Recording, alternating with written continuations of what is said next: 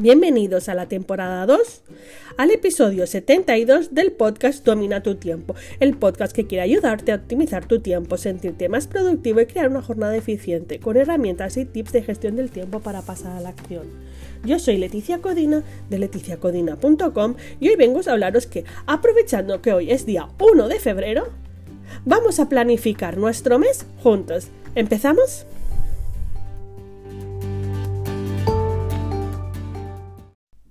La planificación es el mapa de acción en nuestra jornada. Es un lienzo en blanco para dibujar nuestro mes. Por eso damos la bienvenida a febrero con una planificación mensual.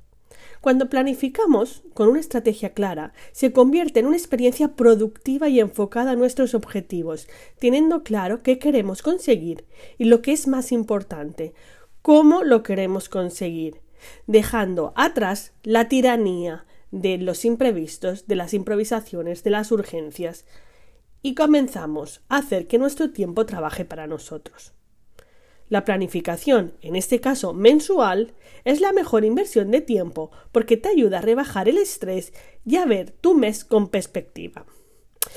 Te voy a compartir una estrategia clara para que planificar tu mes em, sea fácil, para que tengas una, una forma clara y que puedas convertir en un proceso repetitivo, a la vez que sea una manera de ver tu mes como si, ¿cómo decirlo? ¿no? Con la perspectiva de ver eh, el espacio, cómo lo tienes ah, gestionado, cómo tienes ah, distribuido tu tiempo. Por lo tanto, si te gusta el tema de la planificación, eh, el primer domingo del training trabajamos la planificación mensual. El segundo domingo del training 21 días trabajamos la, la, planificación semanal. Y el último domingo del training la planificación diaria. Porque al final nuestra optimización del tiempo se basa en saber planificar a medio, corto y largo plazo. Pero bueno, esto ya lo sabes. El training que empieza el próximo lunes. Aún estás a tiempo de apuntarte. Vale, entonces te voy a dar una estrategia de tres pasos básicos para que cada mes cojas la, el hábito de ver tu mes con perspectiva. Es decir, crear esa ruta o ese navegador que nos lleve a los objetivos mensuales. El primero, el primero y muy clave. Planifica cada mes, no reutilices. Cada mes es diferente. Por lo tanto, cada mes encuentra ese momento de tiempo para planificar y anota las tareas que tienes con horas, es decir, las tareas que ya tienes asignadas en tu agenda para ese mes que entra, fechas establecidas, citas médicas, mm, reuniones, todo aquello que ya tienes sí o sí agendado, ¿vale? Así tendrás la visión general de los espacios libres que te van a quedar y puedes tener una visión mucho más global. La segunda, identifica qué te ha quedado pendiente del mes anterior.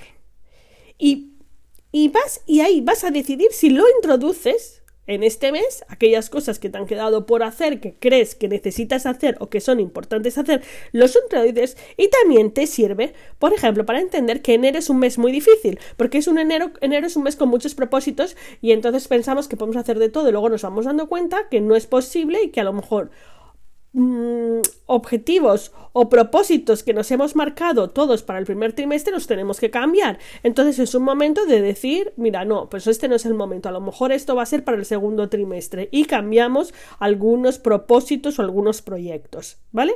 Entonces esto nos va a ir muy bien para moverlos.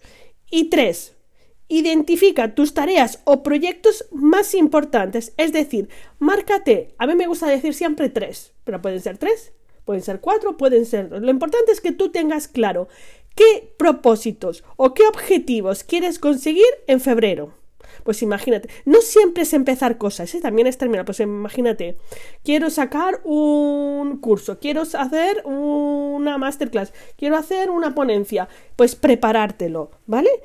Porque así no vamos a caer en la rutina de em, centrarnos solo en lo urgente, en los imprevistos, en apagar fuegos, sino tener claro que ese mes tienes uno, dos o tres los que puedas asumir, porque está claro que si tú nunca has planificado, es muy difícil O sea, que pases a hacer tres. Es importante que tengamos en cuenta que esto es, el cerebro es un músculo que hay que poner a, trabajar y hay que poner a practicar. Por lo tanto, si no lo has hecho nunca, márcate uno o dos. Si estás más acostumbrado, pues márcate tres. Pero lo importante es que lo que escribas lo hagas. Por lo tanto, pon foco en febrero en dos cosas y hazlas. Pueden ser terminar, puede ser empezar, puede ser mm, algo que tengas a media.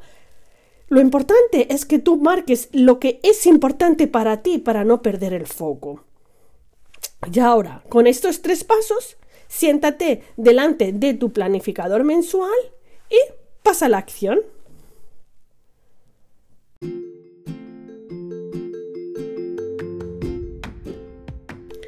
Gracias por tu tiempo. Dale me gusta y suscríbete al canal para estar al día. Vuelvo con más y mejores estrategias para dominar tu tiempo. Y recuerda, el próximo día 7 comenzamos el grupo 11 del training 21 días. 21 días para pasar a la acción, para gestionar nuestro tiempo, ser más productivos y crear hábitos productivos durante tres semanas mediante mensajes de WhatsApp y plantillas en un ebook que nos va a ayudar a tomar el control de nuestro tiempo. Así que recuerda, si quieres entrenar tu productividad, te espero en el Training 21 días. Hasta luego.